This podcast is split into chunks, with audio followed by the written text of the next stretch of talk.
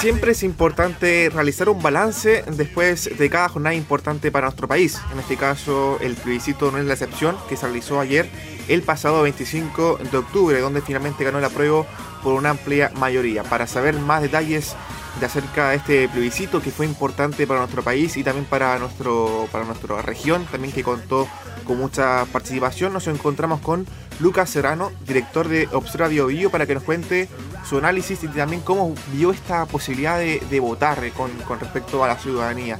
¿Cómo estás, Lucas? Bienvenido a Acceso Directo. Muchas gracias, gracias por la invitación. Em, yo creo que, lo primero que hay que, que, es lo más importante de lo que nos deja la jornada de ayer, es que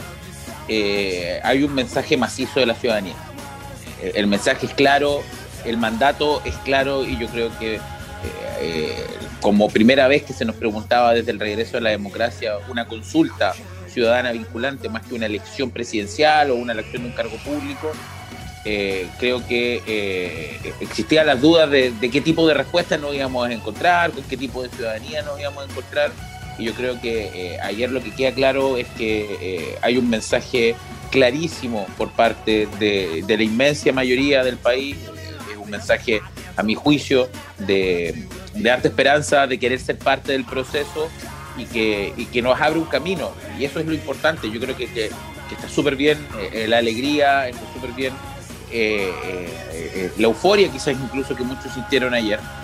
Por, lo que significa la, votación de ayer. Pero si una nueva constitución ganar una Copa del Mundo, lo que hicimos hoy ayer fue clasificarnos recién a la Copa del Mundo. Entonces, eh, eh, es el camino que viene, es lo que viene, eh, lo que empieza a ser crucialmente importante. Entonces, el nivel de participación de ayer, el nivel de ganas de estar, se tiene que seguir convirtiendo en algo mayor, se tiene que seguir convirtiendo en más ganas de participar en los procesos, se tiene que seguir convirtiendo en más ganas de involucrarse en lo que se viene.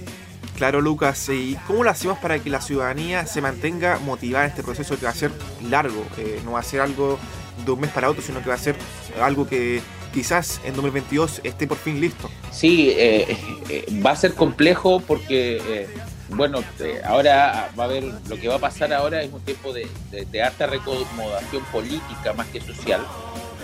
donde van a ser los partidos políticos los que van a, van a replantearse cómo van a enfrentar el, el, plebiscito, la elección del 11 de abril, que sería, en esta misma analogía, el siguiente partido que tenemos en, calendario sería el 11 de abril con la elección de los constituyentes. Eh, y, de ahí en más, eh, yo creo que una de las primeras cosas que tenemos que lograr es, eh, que en ese proceso constituyente de elección de los constituyentes sea lo más alejada posible de los partidos, siento, siento que, obviamente no va a poder ser 100% alejada de los partidos, y lo más cercano a la ciudadanía. Y, además ir recordando que que este va a ser un proceso histórico que va a exigir mucha responsabilidad de nosotros como ciudadanos. El camino que votamos ayer es un camino de responsabilidad, es un camino de responsabilidad cívica. Eh, por lo tanto, eh, nos va a implicar que nosotros eh, potenciemos mucho más estas ganas de informarnos que había frente a este proceso de ingresos que, votamos ayer, que se, tenga que potenciar mucho más, empezar a prepararnos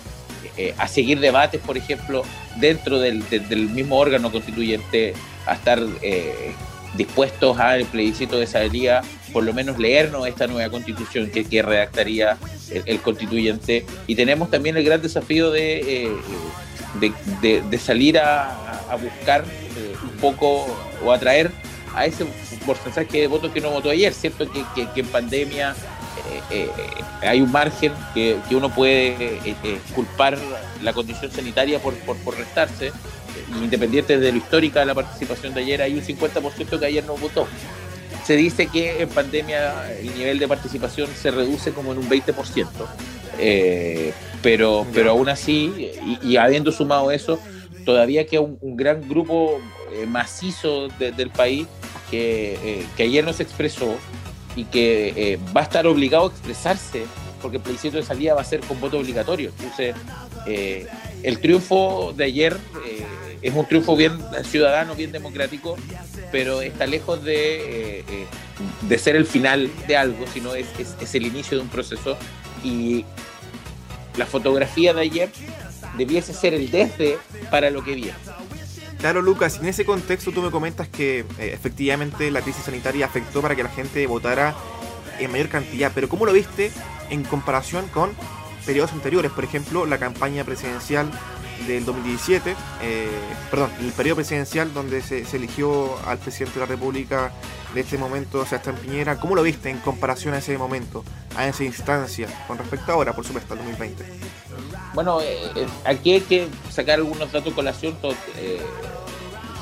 la elección de ayer es la elección con más número de votantes bruto, bruto, o sea, neto, gente que apareció en las urnas desde el regreso a la democracia. Nunca había aparecido tanta gente en la urna. Obviamente, eso siempre hay que ponerlo en proporción porque eh, eh, el, total de electores eh, era distinto. Antiguamente, y antes del voto voluntario, teníamos registro electoral, entonces el, 100% de los electores era, era totalmente distinto al 100% de los electores que tenemos hoy día. Pero sin embargo, lo, que es el, dato duro es que ayer aparecieron más de 5 más de 7 millones y medio de personas a votar eh, y que eso no pasaba eh, desde, esa cantidad de personas no aparecían desde el sí y el no a votar en, nuestro país. Y lo segundo es que desde, el, desde que se instaura el voto voluntario en el 2012, esta es la elección que eh, la única elección con voto voluntario que ha superado un nivel de participación sobre el 50% de los, de, los, de los electores. O sea, por primera vez en ocho años, eh, el padrón electoral de Chile votó más gente de la que no votó. Por primera vez en ocho años votó más gente de la que no votó y eso era un, algo que era al revés hasta ayer. Hasta, ayer la tendencia de la última elección era que estaba votando menos gente de la que no vota. Y hoy día nos dimos cuenta que, hay un cambio en eso. Entonces, eh, eh, obviamente si quizás esto no hubiera sido en pandemia, la participación hubiera sido mucho mayor, pero eh, los números son claros. Y, eso, eso creo que es algo muy bueno de este proceso, porque eh, no te deja respuestas ambiguas, no te deja respuestas como eh, que, hay que poner en consideración, como si hubiera sido muy peleado, si la participación no hubiera sido muy baja. Yo creo que una de, de las grandes cosas que nos deja la elección de ayer es que fue un resultado inapelable.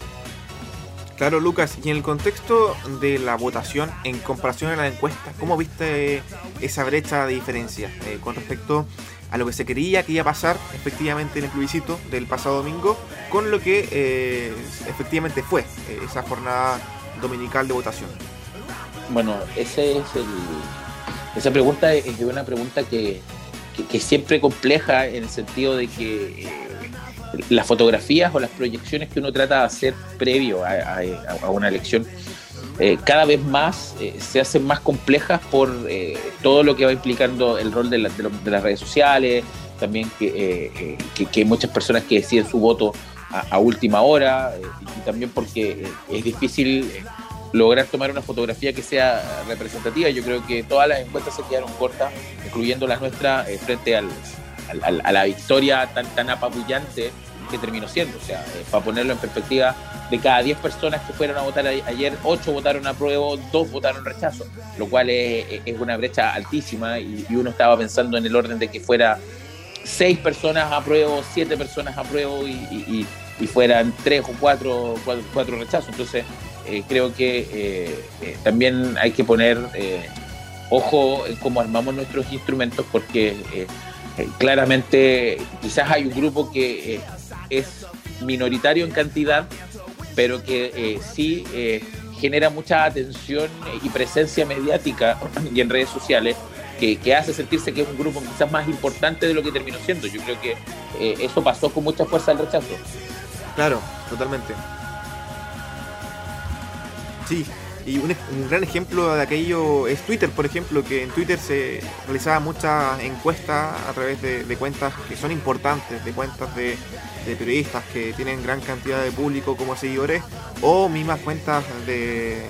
medios de comunicación, donde evidenciaba que efectivamente el rechazo iba a ganar, siendo que no pasó y, fue una, un, triunfo por parte de la prueba bastante eh, rotundo. Sí, eh, bueno, quedan altos datos todavía por, para, para, los que nos gustan los datos por levantar, por ejemplo, eh, una de las cosas que se decía y, que parece ser que el resultado de ayer fue, se puede explicar en algo en eso, es que eh, entre más gente tradicional, o sea, mayores de 50 años y gente que, ha votado en otras elecciones, entre la fotografía de ayer se pareciera más a otras elecciones, se decía que le iba a ir mejor a la opción del rechazo, mientras que se aparecía un votante nuevo, más joven, ese votante que no solía participar mucho, era, era, iba a ser el triunfo para, para, para la prueba, a la prueba le iba a ir mejor. Eh, obviamente hay que analizar más o menos cuál fue el rango etario de la gente que apareció. Así a primeras sensaciones parece ser que ayer salió mucha gente joven, pero se quedó mucha gente que antiguamente sí salía a votar. También hay que ver eh, cómo es el porcentaje de votación en comunas eh, con, con, según distintos niveles socioeconómicos para ver cómo fue eh, la participación, si esto fue una participación de un grupo socioeconómico alto, eh, me refiero eh, en alto porcentaje, si fue más o menos homogénea la participación de todos los grupos socioeconómicos en Chile. hay, mucho dato todavía por, por, por, ver, por, ver para ver quiénes fueron ayer a votar y, cómo se, se, distribuyó un poco eso. Sin embargo, claramente lo que sí hay una demostración que que, la mayoría de los chilenos sí estuvo por una opción, que, aquí no,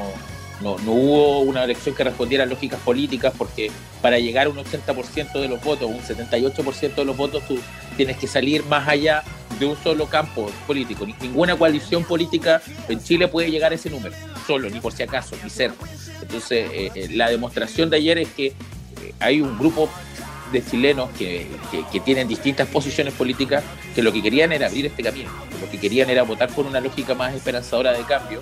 y hoy día nuestro sistema político, eh,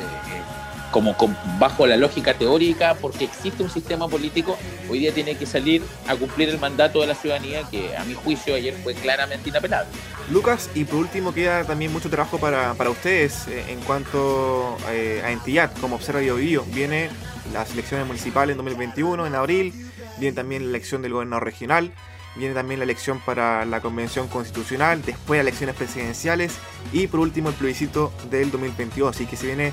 un, trabajo bastante fuerte en ese contexto, un año y medio aproximado, quizás para ver nuevos fenómenos, nuevos grupos, eh, cómo se va a comportar este, esta, ciudadanía con respecto a estas elecciones que son importantes y en poco periodo de tiempo. Yo creo que eh, el desafío del, del, periodo que entramos ahora, del camino que, nosotros mismos nos, nos impusimos como, como, como, como objetivo, es que eh, el trabajo no es solo arduo de observatorio, ni mío, ni tuyo, es arduo de todos. es un proceso que, que va a exigir mucho, que va a exigir mucha responsabilidad ciudadana, que va a exigir mucha educación cívica, porque no solo el camino constituyente eh, que, se inicia el 11 de, eh, que, tiene siguiente etapa el 11 de abril va a ser un camino que exija mucho, que va a implicar que la gente empiece eh, a, adentrarse ya a, las materias quizás más duras de, de una constitución y a las ideas más de fondo pero también tenemos un calendario electoral por, porque los, procesos continúan, las instituciones tienen que seguir funcionando independiente de, que si se cambie o no se cambie la constitución, eh, las instituciones y el servicio público de Chile no, no puede parar, tiene que seguir por, por, por su objetivo, por las funciones que cumplen. Entonces eh, vamos a tener elecciones eh, de gobernador regional, vamos a tener, como tú mencionas, elecciones municipales, vamos a tener también un poco después la presidencial, la diputación, la senatorial. Entonces, eh, claramente eh, viene un proceso muy importante para la ciudadanía de Chile y creo que eh, tiene que ser el proceso donde nosotros aprovechemos este gran desafío para, para elevar el nivel de civismo de, nuestra ciudadanía, acostumbrarnos a ser parte, a, mostrar el valor de, involucrarse en los procesos, pero el trabajo es de todo, o sea, el informarse, el ser parte, el, el querer participar, eh, él estar constantemente eh, pensando y reflexionando qué sería lo mejor, el estar ayudando y facilitando a otras personas. Eh, el ejemplo en ese sentido, el rol de observador yo vivo, claro, siempre va a ser de facilitador y de, y de también de comunicador frente a, presentar distintas opciones y a, tratar de, explicar a la ciudadanía todo este proceso que se puede ir viendo de repente muy abrumador. Pero, pero yo creo que lo de ayer es un bonito ejemplo de que eh, como algo que se podría haber presentado como algo tan árido, como es un plebiscito, que no lo habíamos hecho en 32 años, eh, donde se preguntaba por un organismo técnico más encima, donde la gente eh, parecía un poco confundida, nos dio ayer un muy buen mensaje de esperanza de que si uno logra informar, obviamente hay muchas cosas que mejorar. El proceso de ayer, en su resultado y en el camino, es estar lejos de ser perfecto, pero, pero con la postal de la noche, eh, uno puede decir, mira, eh, hay un camino. Si, nosotros logramos eh, trabajar con la ciudadanía, si nosotros logramos dar espacios de participación, parece ser que por ahí hay espacios donde se convoca, donde, donde esa esperanza que de repente en estos años ha estado un poco más, más dormida, empieza como, como a reaparecer. Entonces, creo que, que, es una buena luz de esperanza lo que, lo que ocurrió ayer, pero nuevamente lo importante es que recordar que de aquí en más estuvo bien la celebración, pero, pero desde hoy en adelante es trabajo. Efectivamente, Lucas, y además considerando que en los últimos periodos de, elecciones ha sido la participación baja y ahora ya genera un poco de ilusión con respecto a los próximos años. Así que Lucas, te agradecemos el tiempo para comentar lo que fue este plebiscito, que fue muy importante para nuestro país, y también adelantar un poco cómo será esta participación ciudadana con respecto a los próximos años. Muchas gracias a ti por, por, la invitación, por la conversación entretenida. Y, lo único que uno tiene que, tiene que, tiene que creer eh, para